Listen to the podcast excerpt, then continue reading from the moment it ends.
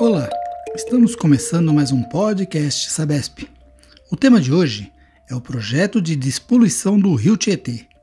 E para falar sobre esse assunto, convidamos uma especialista para tirar todas as dúvidas sobre este, que é o maior programa de saneamento ambiental do Brasil. Eu sou Ilídio Teixeira e estou com a Viviane Miki. Olá, Viviane, tudo bem? Quem está com a gente hoje para falar desse importante projeto que tem o propósito de aumentar a infraestrutura de esgotamento sanitário necessária e desta forma oferecer mais saúde e qualidade de vida para a população de São Paulo. Olá, Elídio. Realmente, você sabia que o projeto Tietê tem quase 28 anos de trabalhos realizados praticamente ininterruptos?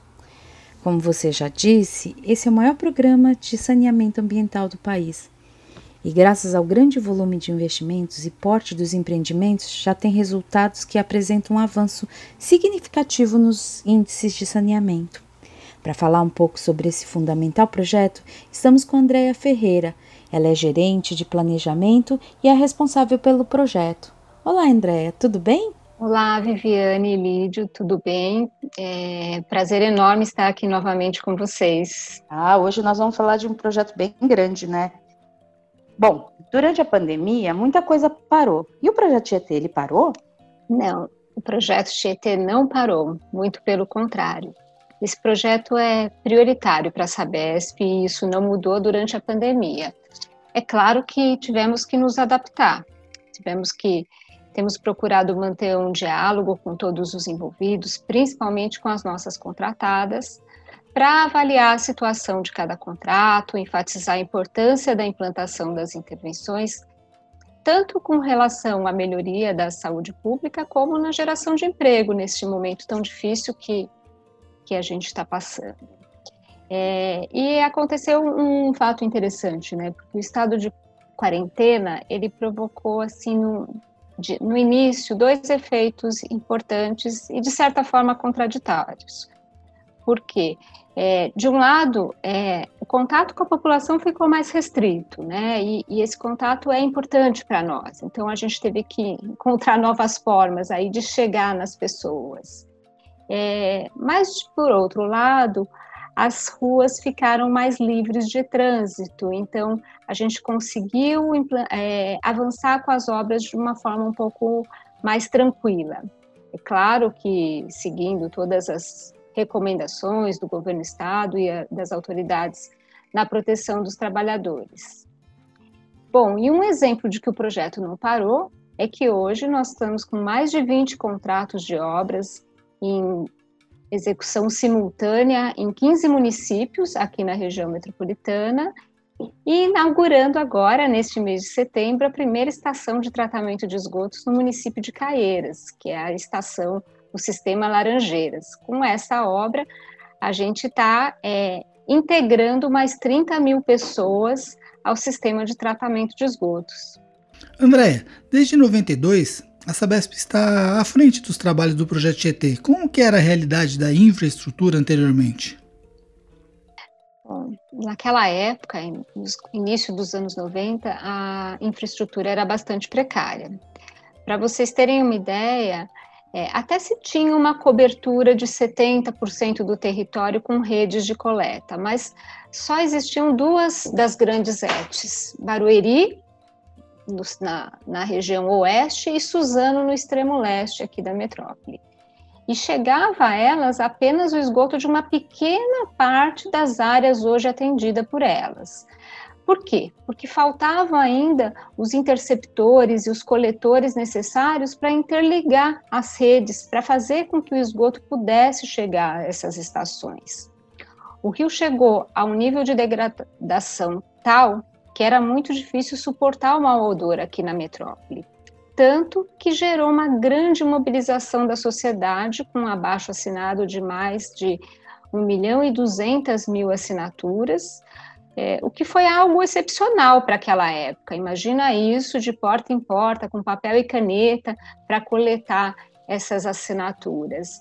É, nós temos até hoje um, exemplar no nosso acervo desse abaixo assinado aqui, que realmente foi algo que, que foi um dos impulsionadores para o projeto Tietê.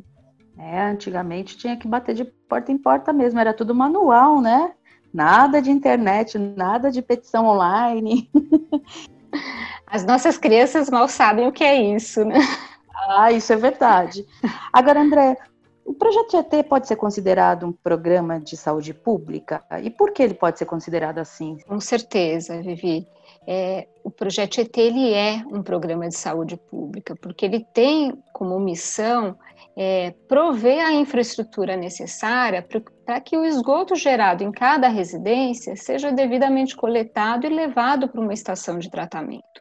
Coletar e afastar o esgoto da porta da casa das pessoas proporciona mais é, qualidade de vida, é, dignidade, ele reduz o risco de contágio de doenças, portanto, ele leva mais saúde. É, você ter uma ideia, a Fundação SEAD, ela divulga o índice de mortalidade infantil e aqui na metrópole, desde 92 até 2018, que é o último dado que a gente tem, houve uma redução de 60% nesse índice. E em grande medida devido à melhoria da ampliação da infraestrutura de saneamento, não só a coleta e o tratamento de esgoto, como a água tratada. É, a gente pode acrescentar também um estudo da Organização Mundial de Saúde que diz que a cada dólar ou a cada real investido em saneamento, se economiza quatro vezes esse valor em saúde. Então, o Projeto ET é sim um programa de saúde pública. Ao falar nos números, quais são as principais mudanças que o Projeto Tietê trouxe para a cidade de São Paulo? Bom, Elidio, o projeto trouxe mudanças não só para a cidade de São Paulo, mas para muitas das cidades aqui da região metropolitana. É, falando em números, em 1992, nós coletávamos, coletávamos cerca de 70% do esgoto gerado naquela época e tratávamos apenas 24% desse total. É, hoje, a gente ampliou a cobertura com rede de coleta para 91% do território dos municípios operados e o tratamento chegou a 83% desse coletado. E temos que considerar que a população não parou de crescer, muito pelo contrário. Em 92 éramos pouco mais de 15 milhões, hoje já estamos em 21 milhões, quer dizer, a gente é, tem que ampliar os sistemas, é, atender o déficit que a gente não estava atendendo e a população continua crescendo. De lá para cá, nós construímos mais de 4.500 quilômetros de tubulações e as três GETs, três grandes estações de tratamento que faltavam, no ABC e duas na Zona Leste, Parque Novo Mundo e São Miguel. Além de uma, ampliarmos a estação de Barueri, nossa maior estação. Ou seja, a gente triplicou a capacidade instalada de tratamento e passamos a tratar uma vazão de esgoto cinco vezes maior do que aquela no início dos anos 90. Esse ano a gente teve uma entrega importante, nós concluímos um empreendimento que ampliou, modernizou todo o sistema de coleta do centro de São Paulo. Foram mais de 15 quilômetros de tubulações naquela, em toda a região central, é, e um grande interceptor, que é o nosso interceptor 7, que faltava, ali na marginal, debaixo da marginal Tietê, é, apelidado de super túnel, com mais ou menos 3 metros de diâmetro, que hoje já está passando esgoto, e esse esgoto está chegando lá em Barueri. Ou seja, é, mudanças na paisagem das cidades, com as nossas ETs, as nossas estações elevatórias, mudanças no subsolo da cidade já congestionado e, principalmente, mudanças na qualidade de vida das pessoas com mais saúde. André, muita coisa já foi feita, né? Mas tem alguma coisa que você ainda não contou para gente e que ainda precisa ser realizado para efetivar a revitalização do Rio Tietê? Vamos lá, Vivi, a Sabesp ela já fez muita coisa, como eu falei até agora, é, e ainda temos situações complexas a nos desafiar aqui, muita coisa para fazer. O importante é não perder o foco, é continuidade, porque o trabalho é no dia a dia. Mas, para a melhoria da qualidade dos rios, é, não é só saneamento, não é só o trabalho nosso do projeto Tietê, além de coletar e tratar o esgoto, é, é preciso é, é, se manter, se preservar os sistemas de drenagem urbana, é, a limpeza diuturna e desassoreamento dos rios. É, é, preciso um controle melhor do uso e ocupação do solo. Hoje nós temos cada vez mais um grande contingente de população vivendo em áreas irregulares. É, é preciso a regularização e urbanização desses fundos de vale, porque o esgoto ali gerado, é, não só esgoto, lixo, os resíduos, vão todos para o rio. É necessário a destinação correta do resíduo sólido, lixo, entulho, limpeza urbana, só a cidade de São Paulo ela gera 12 mil toneladas de resíduos sólidos por dia. Você imagina o que é isso, né? Dentro dos rios, se não tiver um controle, uma destinação correta. É, então, para a gente chegar lá, a gente precisa do trabalho de vários agentes e precisamos da população, conscientização e educação da população com relação ao meio ambiente. A revitalização do Tietê traz algum benefício também para o programa Novo Rio Pinheiros? Tudo a ver, Lídio. Na verdade, as coisas caminham juntas e se complementam. Vamos lá, o Rio Tietê, ele nasce aqui em Salesópolis, aqui pertinho, e corre para o interior por mais de 1.100 quilômetros até ir desaguar lá no Rio Paraná. Na medida que o rio vai caminhando, ele vai recebendo as águas de uma infinidade de outros rios. E assim o rio vai ganhando corpo e vai ganhando maior volume, maior vazão de água. Aqui na metrópole, a gente pode destacar três grandes afluentes: Tamanduateí, o Baquiri Vulguaçu, que vem lá de Guarulhos, e o Rio Pinheiros. O Rio Pinheiros é um dos principais afluentes do Tietê aqui é, em São Paulo. Assim, falar da melhoria das águas do Pinheiros é falar da melhoria das águas do Tietê. Aliás, né, as intervenções para ampliação do sistema de esgoto no Pinheiros são parte integrante do projeto Tietê. Desde o início do projeto, nós construímos mais de 530 quilômetros de redes, coletores e todo o sistema de interceptação nas duas margens do Rio Pinheiros. É essa infraestrutura já construída dentro do projeto Tietê que possibilita que tudo que está se fazendo agora no Novo Pinheiros e o que vai se fazer até 2022 seja conectado à estação de tratamento de Barueri. André, a gente ouviu falar de uma manchinha que tem no Tietê, uma mancha de poluição. O que é exatamente isso daí? O que, que significa quando ela reduz? Mancha de poluição é um termo criado pela, por uma ONG, a SOS Mata Atlântica, para medir a extensão da poluição crítica do, do, da região metropolitana, atingindo a região do Médio Tietê, que é para onde o rio caminha, sentido do interior, por meio de um monitoramento por percepção, uma metodologia de medição de um índice de qualidade da água. É, para ter uma ideia, em 1992, os níveis de poluição do rio eram tão críticos que alcançaram o Lago de Barra Bonita, numa extensão de mais de 500 quilômetros, sentido interior. E em 2019 foi registrado, é, 2019 foi o, é o último dado que a gente tem do trabalho da, da SOS, foi registrado um recuo de 70% dessa situação de Mogi até Cabreúva ainda como uma situação mais crítica. É claro que é, essa situação é, de criticidade de poluição do rio não é só esgotamento sanitário, tem diversos outros fatores que influenciam esse resultado. É, além do regime hidrológico do rio, se chove mais, se chove menos, é, a operação das barragens, e também a gente não pode esquecer o fator do crescimento das ocupações irregulares. Mas, com tudo isso, a gente observa que, ao longo do tempo, essa mancha crítica ela serve, segue uma curva de tendência de redução. A atuação da Sabesp tem sido fundamental para a despoluição do Rio Tietê. E a população, como ela pode ajudar também neste processo? Bom, Elidio, o papel da população é fundamental nesse processo a informação e o entendimento desta problemática é essencial para a gente avançar rumo à melhoria da, da, da qualidade das águas dos nossos rios.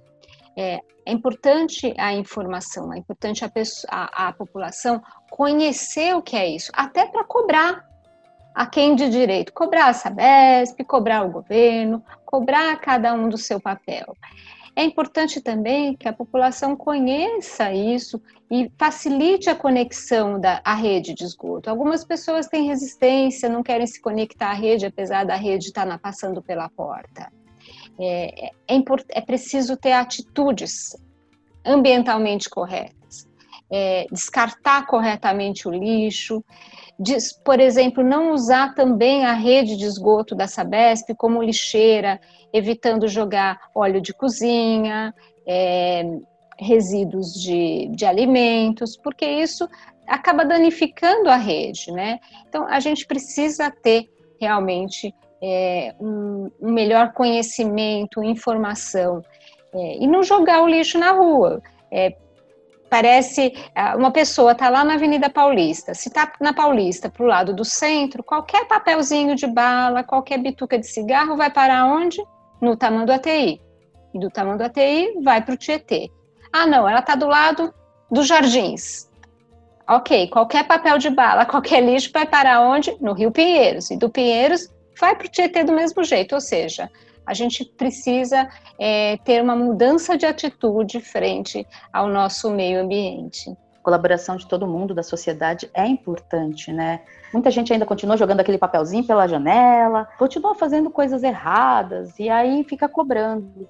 Então, se cada um fizer a sua parte, acho que a gente consegue. Qual a perspectiva de termos o Rio Tietê limpo? E o que vai poder ser feito nele? A gente vai poder nadar? Uma triste notícia, Vivi, a gente não vai poder nadar em nenhum dos nossos rios aqui em São Paulo. É, falar de revitalização de rios urbanos não é uma tarefa fácil. O que a gente espera um dia, com cada um de nós fazendo a sua parte, é ver o rio reintegrado à vida da cidade, sem mau cheiro e com as margens podendo ser utilizadas para lazer, para esporte, para turismo, mas sem possibilidade de nadar, de pescar, ou esportes como vela, caiaque, enfim.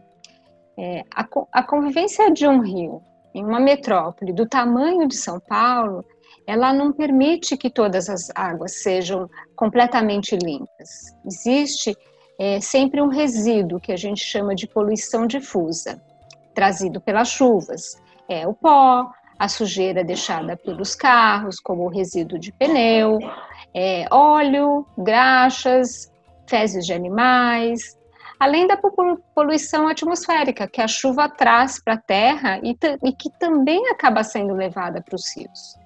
Então, assim como ninguém nada no Tamisa, em plena Londres, ninguém nada no Sena, em plena Paris, não poderemos nadar aqui no Tietê, aqui em São Paulo. O nosso podcast hoje foi bem produtivo. Andréia, você gostaria de deixar algum recado ainda para quem está ouvindo nosso podcast Sabesp? É, eu quero, Elídio. A recuperação de rios urbanos, especialmente em regiões metropolitanas, é uma tarefa muito complexa. Ela exige ações de várias instituições governamentais, não governamentais e principalmente uma mudança de comportamento da sociedade é preciso um novo olhar, porque a despoluição de rio ela vai muito além do saneamento. O envolvimento de toda a sociedade é determinante nesse processo, tanto para a melhoria da qualidade do curso d'água, como para a sua conservação. Então, para isso é preciso informação, para entender as causas da sua poluição, é preciso ação para a gente sair da zona de conforto e mudar a atitude, e é preciso que todos entendam que tem um papel importante nesta, nesta longa jornada. Eu gostaria de agradecer a sua presença, Andréia. Muito obrigado. Foram muito esclarecedoras as suas informações e também a participação da minha parceira de podcast, a Viviane Miki. Obrigado por ouvirem o nosso podcast Sabesp. Se você quiser mais alguma informação sobre o projeto de despoluição do Rio Tietê ou de algum trabalho realizado pela Sabesp, acesse o nosso site www.sabesp.com.br. Fiquem ligados, sempre temos informações importantes para passar para você. Até o próximo podcast Sabesp.